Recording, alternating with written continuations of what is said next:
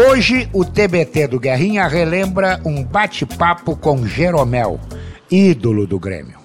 Um papo imperdível que gravamos em abril de 2016, quando ele recém havia chegado ao tricolor. Desde então, muita coisa mudou. Tenho certeza que você vai gostar de ouvir. Não deixe de seguir o Paredão nas plataformas de áudio para receber notificação sempre que tiver um episódio novo e também indique para os seus amigos e conhecidos. Pedro Jeromel, que prazer te receber aqui, cara. Muita boa tarde, prazer é todo meu, Guerrinha.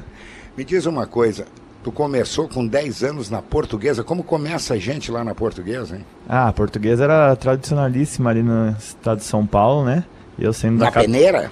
Isso, eu jogava na verdade no futsal e aí, uh, num dia o pessoal falou, pô, amanhã vai começar o futebol de campo. Hum. Não sei se você conhece a sim, Clube Português de Esportes. Sim. Ali no Canindé tem um Arião ali do lado. Aham.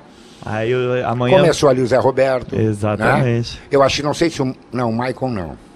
Mas tem mais gente daqui. Tem. Começou ali, é um montão de gente. Sim, sim, sim. Aí a gente falou, vai ter o treino no Arião amanhã. Aí eu fui lá, cheguei. Com 10 anos tu tinha? Com 10 anos. E eu não tinha chuteira, né? Uhum. Eu fui fazer o teste no... com tênis de futsal. Eu lembro até hoje. que Eu tenho uns amigos dessa época ainda. O pessoal fala, bah, quando tu chegou lá com tênis da. Putz, como é? Tênis da pênalti lá. A gente, puta que pariu, o cara veio no campo fazer o teste com a pênalti. E aí? De tênis.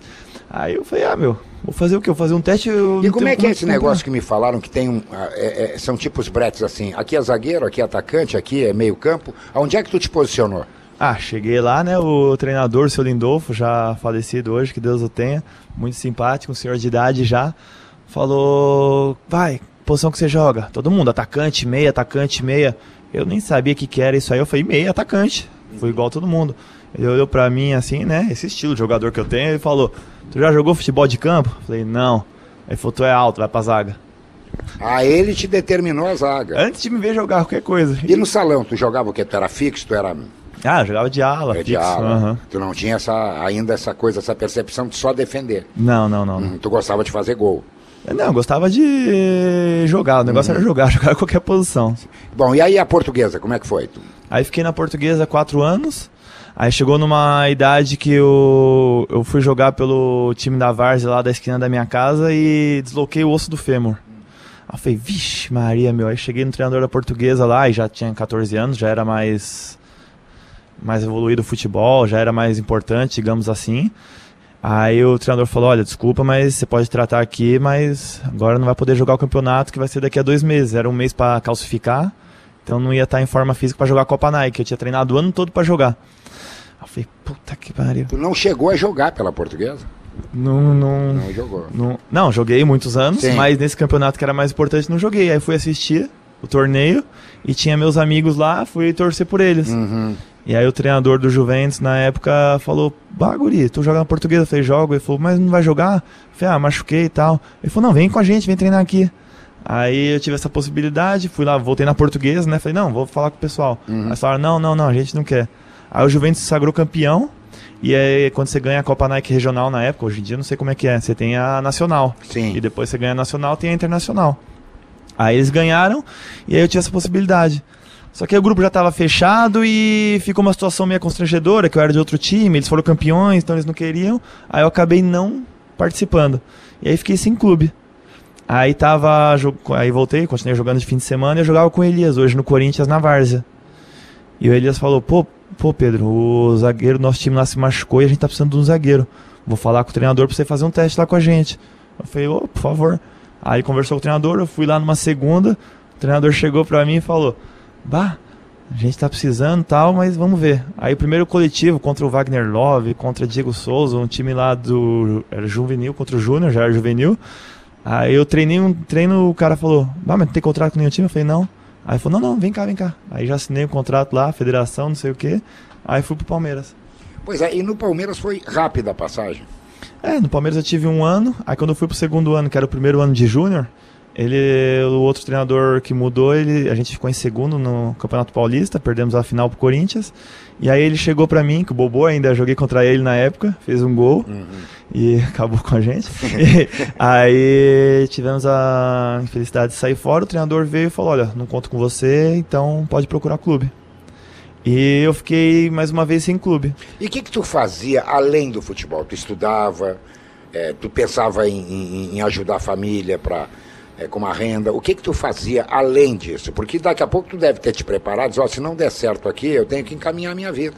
É, então, não foi muito o caso. Eu estudava porque meu pai me obrigava a ir pra escola. Não gostava? Nem um pouco. É, claro. E... É uma chatice mesmo. Pelo amor de Deus. aí, aí eu estudava e, e, treinava. E chegou uma fase no... Não sei se foi na portuguesa já ou no Palmeiras que eu tive que estudar à noite, né? Porque senão não conciliava os treinos quando tinha dois períodos. E aí praticamente abri mão dos estudos, né? Porque estudar lá em São Paulo, nos colégios à noite, a qualidade não é a mesma. Então eu foquei muito em ser jogador de futebol. Mas aí chegou uma fase que ficou muito complicado, que eu já estava meio sem clube. E a família botou na cabeça, diz, olha, vamos, vamos abrir mão dos estudos, porque esse vai dar caldo, esse vai ser jogador ou não? Tinha força em casa para isso? Mais ou menos. Meu pai e minha mãe sempre gostaram muito de esporte, me incentivaram uhum. assim. E... Mas queria um médico na família? Claro, sempre claro, prefere. Claro, claro, um médico. Chegou uma fase que eu tinha, acho que de 10 matérias, eu tinha umas 7, 8 vermelhas. A única azul que tinha era religião e educação física. Sim. Aí meu pai falou, ó, ou tu estuda ou tu joga bola, porque você não tá fazendo nenhuma coisa nem, nem outra. Nem outra, claro.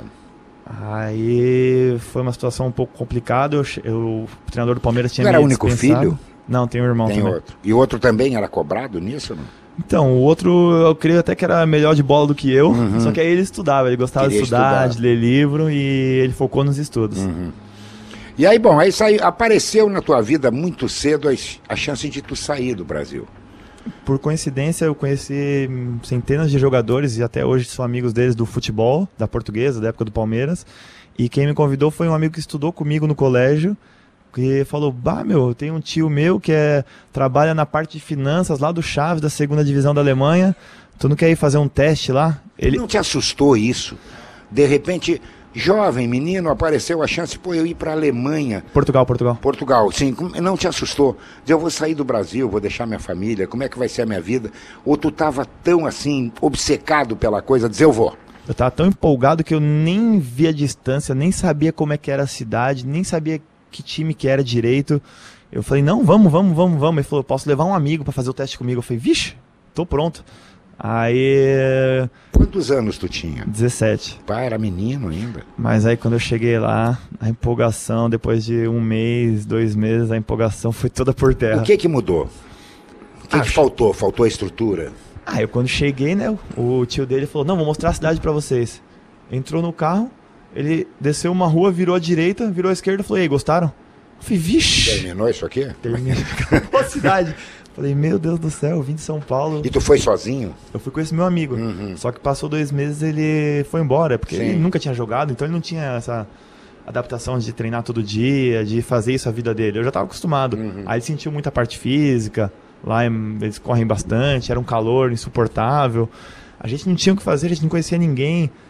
E para se virar em Portugal, morando tão longe, com frio, dificuldades para falar com a família, é, como é que tu preenchia a tua vida lá? Ah, eu tive muita... Novela, tu era noveleiro, era isso? É, pô, eu ficava lá, tinha um canal brasileiro lá, SIC, português, né, que passava uhum. muita novela do Brasil e passava à tarde. Passava Malhação, passava Celebridades, passava, vixe, passava umas três, quatro em sequência. Como eu só treinava à noite, eu ficava o dia inteiro assistindo novela, esperando a hora do treino pro outro dia. E aí encheu o saco, aqui não vai mais. Aí chegou uma hora que eu falei, ah, aqui não dá. Recebi em dia, bom dinheiro. Quem me dera, não. Portugal é, é corriqueiro duro. os clubes pagarem em dia. É uma coisa muito difícil. Eles, clubes de menor expressão, sempre atrasam. Já teve até situações nos 3, 4 clubes que eu enfrentei na altura, que eu joguei contra, que hoje já não existem mais, porque faliram em termos financeiros. E tem cobrança mesmo assim? Tem, bastante. Precisa resultado, sim, mas vem cá, mas tem que pagar para ter resultado. É, mas ninguém sabe que não paga, né? Uhum. Eles vêm na. O presidente vem na imprensa, o diretor te cobrando que o clube não vai bem, que o jogador é isso, que o jogador é aquilo, mas não expõe que, que a gente não está recebendo em dia, que tem uma série de dificuldades. E como é que é jogar num time desses que é um time menor, é um time que a chance de ganhar é quase nenhuma, é, a cobrança é grande. Como é que é a cabeça do jogador? De noite tu fica te cobrando, vem cá, eu posso mais, eu tô no limite, o cara tá certo em me cobrar, não tá? Como é que é? Ah, eu acho que no nosso meio aqui a cobrança tem que ser muito alta. É, independente, se você está em primeiro, você tem que se cobrar para manter e assim por consequente. Se você está embaixo, você tem que se cobrar para subir. Então você tem que sempre. Essa cobrança é importante para você evoluir. Assim, a partir do momento que você se acomoda, eu creio que você cai no ostracismo de. Ah, vamos ver o que acontece, deixa andar. Se você pôr na cabeça que não pode fazer mais nada, eu acho que isso é a pior coisa que você pode fazer.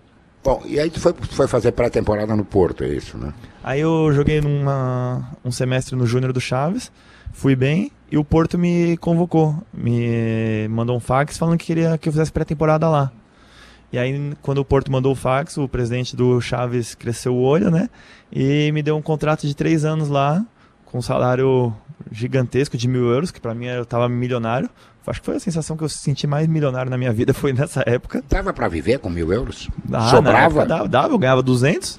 Não, mas sobrava, dava para economizar daqui a pouco? Dava, dava. É? Eles pagavam apartamento, comida, almoço e janta. Não gastava quase nada. Exatamente. Uhum. Aí foi eu fui, mas eu fui com o intuito de ficar no Porto. Sim. Cheguei lá, eu treinei duas semanas na pré-temporada no Porto B com Domingos Paciência, treinador. E infelizmente ele me chamou na sala e falou: "Tô gostando, tal, mas me responde uma coisa, tu é brasileiro e tem passaporte italiano? Como é que é?" Eu falei: "Não, sou brasileiro, mas não tenho passaporte não. Eu sou brasileiro." Aí foi: "Então, é que a gente já tem estrangeiro aqui, me passaram assim, tal, que você tinha." Eu falei: "Não, não tenho." Aí, ah, então não vai dar, volta lá pro Chaves, a gente continua observando. Aí também eu já tinha um contrato, eu voltei, né? Claro. E, e depois daí de Portugal, para onde foi? Aí eu fiquei mais um ano no profissional do Chaves, na segunda divisão. Aí fui comprado pelo Vitória de Guimarães, que eu joguei a UEFA, a primeira divisão de Portugal. Fiquei três anos no Guimarães e fui pro fui vendido para a Alemanha, para o Colônia. E para viver na Alemanha, eu sei que é uma barbada aprender aquela língua. Né? Com certeza, com certeza. Ah, eu tava lá em São Paulo com a minha esposa. Eu, ela ficou comigo no último ano em Portugal. É brasileira. Já era, tu já era casado, né? Não, eu era solteiro, solteiro só que no sim. último ano eu casei em Portugal. Ela morou Cansou um último também, ano. né? Pô, viver sozinho na Europa, não. Vamos levar alguém para sofrer junto. É, né? não. Aí eu tava lá e falei para ela, falei, pô, joguei, fui eleito o melhor jogador do campeonato português. O time se classificou para a Liga dos Campeões, ficou na frente do Benfica em segundo ou terceiro. Foi a maior campanha da história do clube. Foi uma maravilha esportivamente. Aí eu falei para ela, não, agora a gente vai para Espanha, Itália ou Inglaterra, porque, né, joguei bem, eu tinha assinado com o Jorge Mendes, empresário, tudo. Aí ela, ah, é legal. Ela não entende nada de futebol, né? Aí eu tava lá na casa dela dormindo, ela aí chegou, me ligou o Jorge e falou: "Pedro, tem uma proposta aqui da Itália, tal, te paga tanto". E da Alemanha pagava o dobro. Eu falei: "Da Alemanha?" E isso em 2008. O futebol alemão não tava tão igual tá em hoje. evidência. Exatamente. Aí eu falei, ah, pô, pera aí. Cheguei, acordei ela, falei, amor, tem uma proposta da Alemanha. Ela falou, vamos, não, a gente vai junto, quando você quiser, a gente vai e acabou. Que a gente tá junto é que é importante. Aí eu falei, ah, eu também. Falei, vamos pra Alemanha então. Uhum. Aí fui pro Colônia, foi a melhor decisão que eu tomei. Fiquei muito feliz lá Quanto quatro tempo anos. de Alemanha? Quatro anos. E, e, como é que tu te virou nesses quatro anos? Tu entrou no ritmo é, de aprender o alemão, de, ou tu andava com tradutor? Para se virar, porque é uma língua complicada, né? É muito complicada. Quando eu cheguei, eu tive bastante dificuldade. O pessoal ia pro treino, o treinador juntava, falava que ia ser o treino. O pessoal saía correndo, eu corria. Eles mexiam o braço, eu mexia. Levantava o joelho, eu levantava. Aí soltava a bola, eu dava um toque, o pessoal é dois. Aí eu dominava, tocava os caras, pô, agora é um. E eu, vixe Maria, meu, não entendo nada. Você ia pro ônibus, eu encontrei o pessoal na Áustria, que estavam fazendo a pré-temporada. Ficamos 15 dias no hotel, aí você tinha que pegar o ônibus para ir treinar voltava, treinava. Então pegava o ônibus umas quatro vezes por dia. E no ônibus, imagina, um monte de cara junto, rindo, falando alto, eu falava, vixe, mas esse cara tá falando e, tudo de mim. E além de brasileiro e de alemães, tinha outras línguas? Tinha. Ou tu te virava daqui a pouco no inglês e aí hum. facilitava, não facilitava? Não, tinha outras línguas, tinha muito os Balcãs ali, os uhum. eslovenos e sérvios Sim. e tudo isso, tinha uns grupinhos, uhum. mas tinha muito mais O time era bom ou era ruim? Era muito bom. Era bom? Era, era. Eles se garantiam, eles subiram da segunda divisão quando eu cheguei, e aí eles se mantiveram na primeira divisão dois anos, e aí eles investiram, contrataram o Manish, Podolski, contrataram uma série de jogadores que eles tinham um planejamento muito bom. E aí a gente ficou quatro anos seguidos na primeira divisão, fazia mais de 20 anos que não acontecia isso com o time. E foi uma experiência muito boa. E na Alemanha recebia em dia? Na Alemanha, eles pagavam antes da hora. Antes, que coisa É boa, que incrível, diferença. né? Incrível, incrível. Eu, quando fui pro Maiorca, vim pra cá, tinha, teve um mês que eu fiquei 15 dias lá, antes de ir pro Maiorca, e eu cheguei no Maiorca lá, tudo, falei, ah, nem vou contar com esse dinheiro, né? Essa mentalidade nossa Uhum. brasileira. O cara falou, ó, você ficou 15 dias aqui, tá, tem transferência pra fazer dos 15 dias que você trabalhou Olha aqui. Eles são muito, muito profissionais. E depois da Alemanha? Aí eu tive experiência no Maiorca, fiquei lá um ano e meio, numa cidade incrível também, maravilhosa, onde o futebol espanhol. Então, muito quando tu bom. tira férias, tu vai pro Lamito. Já conhece toda a Europa, né? O Nordeste. e aí, na Espanha, foi legal? Ah, Aí fica, é outro mundo, né? Até pra se comunicar. Pra... É, não. Espanhol super fácil. Eu tinha jogado com 10 anos, desses 10 anos aí eu joguei com uma série de argentinos, colombianos, espanhóis. Então você vai ouvindo, sem querer eu já falava espanhol também. Então me ajudou bastante na comunicação. E é uma ilha lá, então futebol é, eles não ligam muito porque eles vivem do turismo. Aí é uma situação um pouco diferente, você não tem aquela pressão. Parecia que você estava meio de férias o ano todo. Você não tinha aquela cobrança. Nas ruas, mais alemães me reconheciam do que os espanhóis. Olha, É, pra você ter uma ideia, é uma ilha que fica na- em- no mar Mediterrâneo, recebe 11 milhões de turistas por ano. Aqui o Brasil todo, que é imenso. imenso, recebe 6. É, Então é um. é outro mundo. É outro mundo, eles vivem do turismo, então é outra realidade. Pedro Jeromel, e o Grêmio na tua vida, como é que apareceu? Tu chegou aqui cheio de desconfiança. Quem é esse cara que estão trazendo? Nunca ninguém ouviu falar. Isso aí deve ser um a mais no grupo. Como é que tu veio parar no Grêmio, cara? Ah, o Grêmio é de longe o maior time que eu já joguei na minha vida, né? Que maravilha. Então eu encarei essa oportunidade com unhas e dentes que eu queria provar pra mim mesmo que eu tinha condições de jogar num clube grande. Quem é que te descobriu? Ah, eu tava lá em Maiorca, eu tinha. tava lá seis meses, mais ou menos, um ano, e o Rui Costa mandou um, um agente, hoje meu agente, Michael Portela, ir falar comigo pelo Rui Costa. Que o Luxemburgo era treinador, o Grêmio tava na Libertadores e tava querendo um zagueiro. E aí eles chegaram lá, lá é o meio da temporada, né? Que foi janeiro, fevereiro, e fizeram uma proposta pra mim. Eu de. O teu contrato estava no fim lá? Tu podia Não, sair? não, não, não, Ah, Vencia Uhum. tem vigência Ainda até tinha hoje. muito tempo. Aham, até hoje. Uhum. Aí eles. Eu tinha quatro anos assinado, tinha passado um, faltava três. Aí o Grêmio fez a proposta, eu peguei, fui lá conversar com o presidente, demonstrei pra ele que era meu interesse vim voltar pro Brasil pelas circunstâncias, por ser o Grêmio, porque era meu país de origem, apelei pro lado familiar, usei de tudo que eu tinha lá pra vir. Só que ele falou, ó, meu, se eu te vender, se eu deixar você ir, a torcida me mata. Aí eu tava jogando lá, ele falou, pô, você tá jogando todo o jogo? Claro. Tive uma situação complicada aqui, como que eu vou Uhum. deixar isso aí? Eu falei, não, beleza então, esquece, tentei e já era. Pode ficar tranquilo que eu vou jogar aqui igual sempre. Que legal. Aí ele, obrigado. Aí passou, não deu certo. Passou um ano mais ou menos e o Grêmio veio de novo com a proposta. Mas aí o Mallorca já estava numa outra realidade, eles estavam brigando para não descer divisão. E aí o presidente eu pedi de novo e falou: "Não, se a gente cair divisão, você pode ir". Aí acabou de cair, aí eu fui, aí eu tive a possibilidade de vir. E quando tu voltou ao futebol brasileiro, porque tu era um ilustre desconhecido no futebol brasileiro, é, o desafio na tua cabeça, diz, bom, agora eu vou, por exemplo, vou me apresentar para eles, quem é o Pedro Jeromel? É, eu tinha isso em mente, mas eu não sabia que ia ser tão difícil.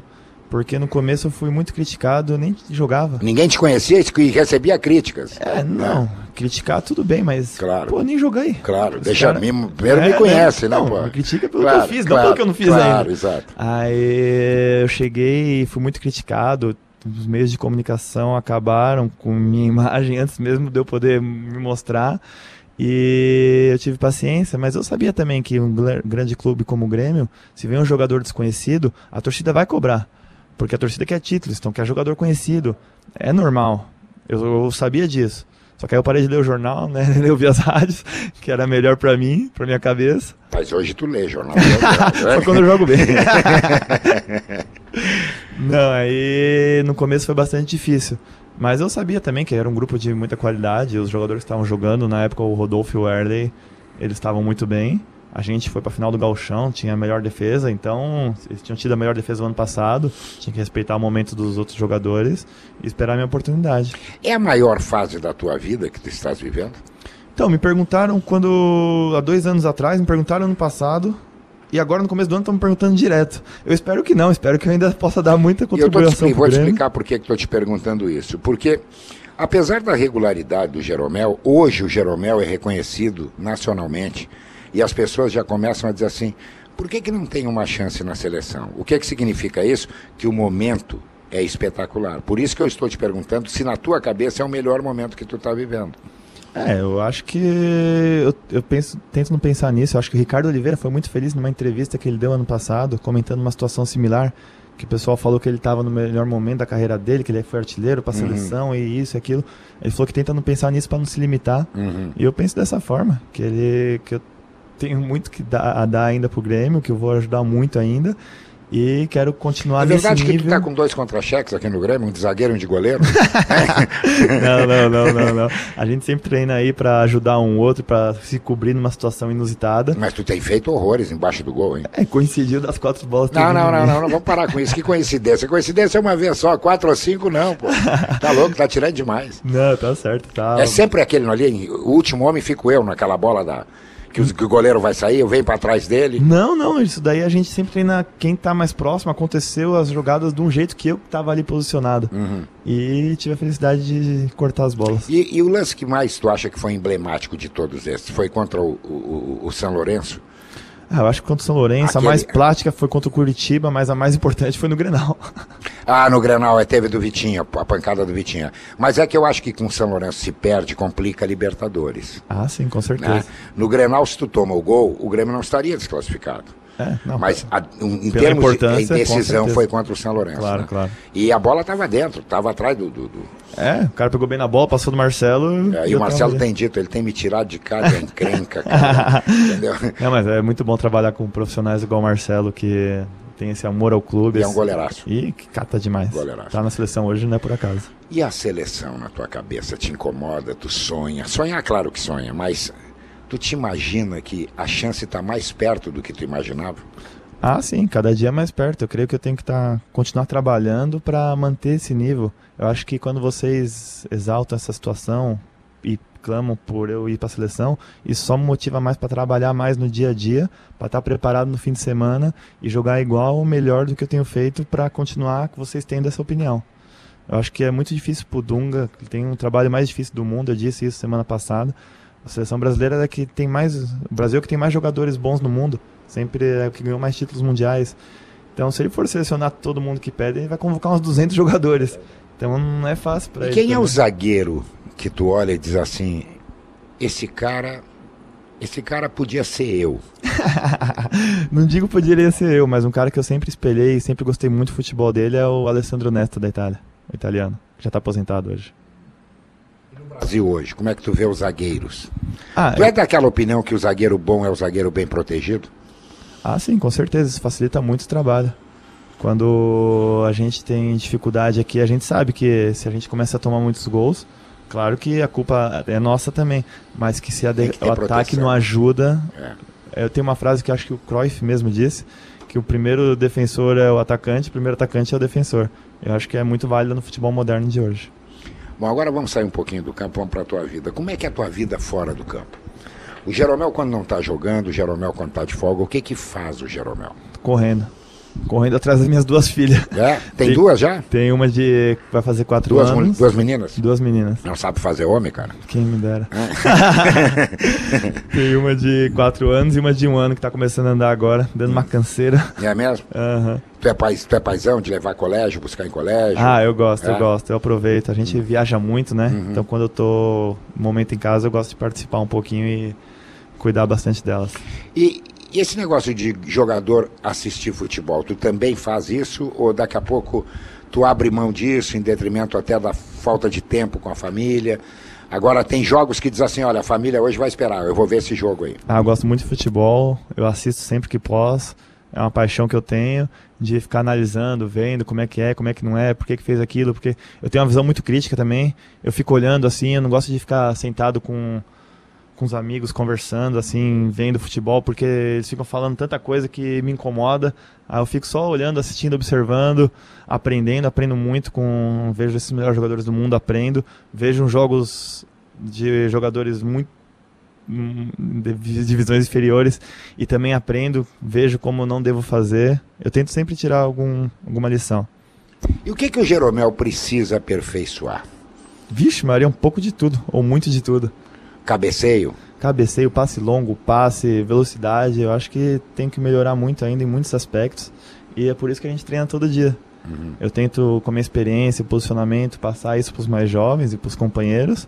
E tenho sempre, tento sempre treinar bem para estar tá bem nos jogos. Porque senão... Onde vai chegar o Grêmio?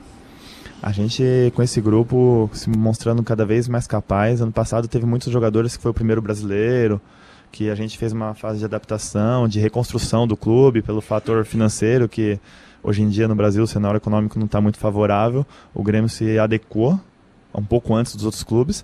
Eu acho que vai dar essa vantagem, vai esse planejamento vai fazer com que a gente consiga ganhar muitos títulos. Teu contrato com o Grêmio até? Eu assinei mais quatro anos. Quantos anos tem? 30. Então vamos renovar. Então o quê? Vamos renovar depois disso, não vai parar com 34 ainda. Não, vou terminar aqui no Grêmio. É? Fazer... Ixi, tem tempo ainda. Como presidente também? não, não, só jogador agora, depois, depois. E na rua, como é que é o Jeromel no restaurante, por exemplo, no shopping? Eu pergunto sempre isso. Tu é assediado, é, daqui a pouco é, tu gosta disso, tu não gosta, tu é um cara tímido, tu não é tímido. Como é que é o Jeromel fora? Eu sou bem reservado, eu gosto de ter meus momentos, eu vou com minha esposa para um restaurante sempre que dá, gosto de ir no cinema. E cada dia mais o assédio vem crescendo bastante. Assim, na rua eu tô sendo muito reconhecido essas redes sociais aí o pessoal faz cada brincadeira aí que sempre me manda, meus amigos de São Paulo, vixe, de fora, o pessoal me manda, me faz brincadeiras. Então vai crescendo essa reputação aí. Então a torcida gremista aqui, fanática, tá sempre sempre me apoiando aí. É um carinho muito gostoso que eu recebo nas ruas. O Jeromel em casa, é, tu disse assim há pouco, é, eu gosto de ver futebol, eu cuido das minhas filhas tu não te aperta, tu que passou tanto tempo sozinho, tu, tu vai pro fogão, tu lava a roupa. O que que tu faz? Tu dona de casa, de vez em quando, tu não, não bota um avental e não faz isso, não. Nem pensar, é muito mesmo? pelo contrário. Nasceu num domingo, tu não faz essa é, coisa. exatamente, não, já falei pra minha esposa, falei, amor, eu cuido da parte recreativa das ah, crianças. Claro, claro. Fez claro. cocô. O resto é tudo é. contigo. tá com fome, toma. Ah. eu cuido da parte recreativa ali, a outra parte deixo com ela. E o que que precisa melhorar no futebol brasileiro para nós voltarmos a ser mais respeitados como já fomos em outra época? Ah, eu acho que igual antigamente o Grêmio, o Inter jogavam contra os times do interior e era uma vitória certa. Hoje em dia os times pequenos evoluíram bastante e dificilmente vai jogar um jogo fora e ganha fácil. Sempre tem uma dificuldade. Eu acho que as outras seleções também evoluíram com a globalização e tudo isso. O futebol mundial vem crescendo. Mas o Brasil é diferencial nosso, é a nossa criatividade, a nossa, nossa técnica, essa ginga brasileira que não pode deixar de existir. E eu tenho certeza que quando a gente conseguir conciliar essa parte tática que está evoluindo bastante aqui no Brasil também, com a nossa diferencial que é o futebol arte, a gente vai voltar a ser os melhores do mundo. Tu, tu acha que a Alemanha ainda é o melhor time do mundo ou não? A melhor seleção do mundo? Ah, eu acho que eles se programaram. Ou aquele 7x1, de repente. Claro que foi atípico, eu sei, aquilo não claro, vai acontecer, acho claro, que nunca claro. mais. Mas foi merecido até, né? Porque foi uma superioridade flagrante. É, eles foram campeões mundiais, é, não foi por exato, acaso, claro jogaram muita bola. Isso. E eu vi uma reportagem uma vez deles que eles se organizaram para ganhar isso. Em 2002 eles passaram uma Copa do Mundo desastrosa, reformularam tudo, contrataram treinadores, formaram a base, os campos todos, eles investiram neles mesmos. Eu li uma reportagem quando eu estava lá na Alemanha em 2012 que depois de 10 anos a final da Liga dos Campeões foi Bayern e Dortmund, com jogadores que eles formaram que eles investiram na base. Então, eles estão muito à frente nesse quesito de organização. E tu acha que a melhor coisa no futebol brasileiro, que todo mundo fala em motivação, né? Mas nós estamos numa crise, está todo mundo reduzindo. O maior incentivo é pagar em dia? Ah, sim, com certeza. Porque independente eh, do que falem, a gente tem contas para pagar. Muita gente depende E tu é gente. cobrado muitas vezes, chamado até de mercenário?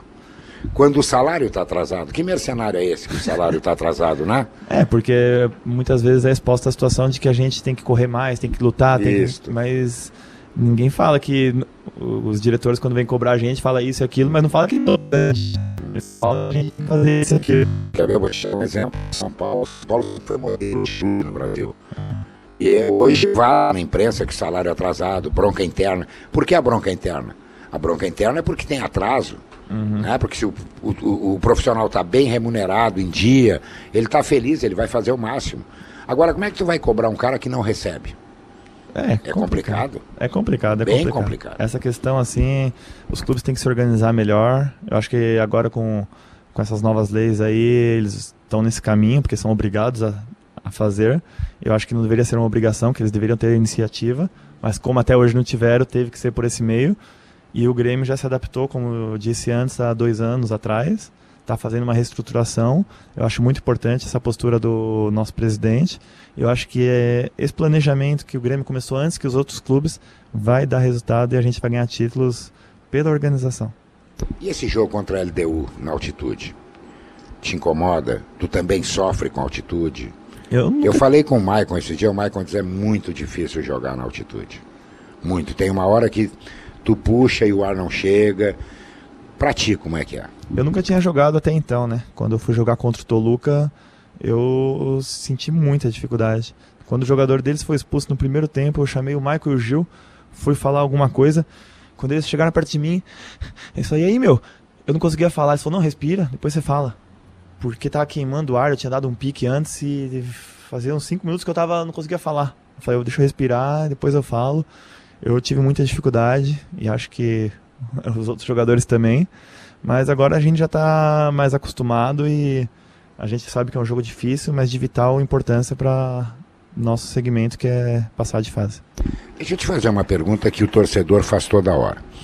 Por que, que o Grêmio oscilou nesse início de 2016? E eu estou falando isso porque o Grêmio ano passado encantou. O Grêmio apareceu de uma forma que foi surpreendente. Tem aquele jogo contra o Atlético lá em Belo Horizonte que foi uma maravilha. O próprio Grenal. E, e agora no início do ano o Grêmio andou meio que capenga, tomando muito gol de bola aérea, vazando pelos lados do campo. Por que, que aconteceu essa irregularidade na visão do Jeromel, que é um cara que dentro do campo está sempre atento? Eu acho que a gente deixou de fazer muita coisa que a gente vinha fazendo no, no ano passado, mudaram algumas peças. Então eles têm que criar a rotina que a gente tinha no passado, que ano passado também a gente começou mal. Aí encaixamos e aí foi embora. Esse ano a gente está numa fase que a gente priorizou muito a parte física, no começo do ano para chegar bem agora na, nessa fase classificatória final da Libertadores nas finais do Gauchão, que a gente sabe que é muito importante. Então a gente essa falta de ritmo, de esforço físico e de alguns critérios que a gente não conseguiu trazer do ano passado para esse ano, a gente agora teve uma semana cheia, primeira semana do ano para trabalhar. A gente sentou, conversou bastante, mas mais do que isso, fomos para o campo e trabalhamos e se cobramos. E depois dessa conversa, dessa semana cheia, acho que já teve três jogos, onde a gente ganhou os três. É, e. O time a, se aproximou A gente identificou que o que tinha acontecido de errado e conversamos. Eu acho que essa que é a nossa vantagem. A gente é. Todo mundo é homem, todo mundo quer a mesma coisa. Uhum. Eu posso falar com você, você pode falar comigo, eu posso cobrar ele, ele pode cobrar o outro, mas naquele intuito de melhorar. Não de eu tô te cobrando para te sacanear, para claro. falar que a culpa é sua, não. Eu tive minhas culpas, uhum. eu assumi eu tenho que fazer melhor isso, aquilo, e todo mundo tem esse, esse sentimento, e eu acho que a gente voltou a encaixar em que esse é o Grêmio que a gente quer, mais parecido com o ano passado e com mais qualidade que tem esse ano de jogadores que chegaram. Tu é um dos líderes do time, mas tu é um líder quieto. É só externamente que tu é quieto e lá dentro do vestiário, quando a coisa não vai bem, tu, tu chuta o pau da barraca ou não? A gente chuta quando tem que chutar, né? Ainda sempre discuto um com um ou com o outro por algum motivo, mas é sempre em prol do Grêmio. Então eu acho que essa que é a diferencial nossa. Então tá. Jeromel, brigadão de coração de ter me recebido, da gente bater esse papo aqui. Eu tenho certeza que o teu fã ficou conhecendo muito mais do ídolo. Né? Um cara que simples, está jogando uma bola redondíssima. E vamos torcer para que o Dunga tenha esse mesmo discernimento que eu tive, te convocar logo. Eu acho que não vai demorar. Valeu, Guerrinha. Prazer foi todo meu. Um abraço.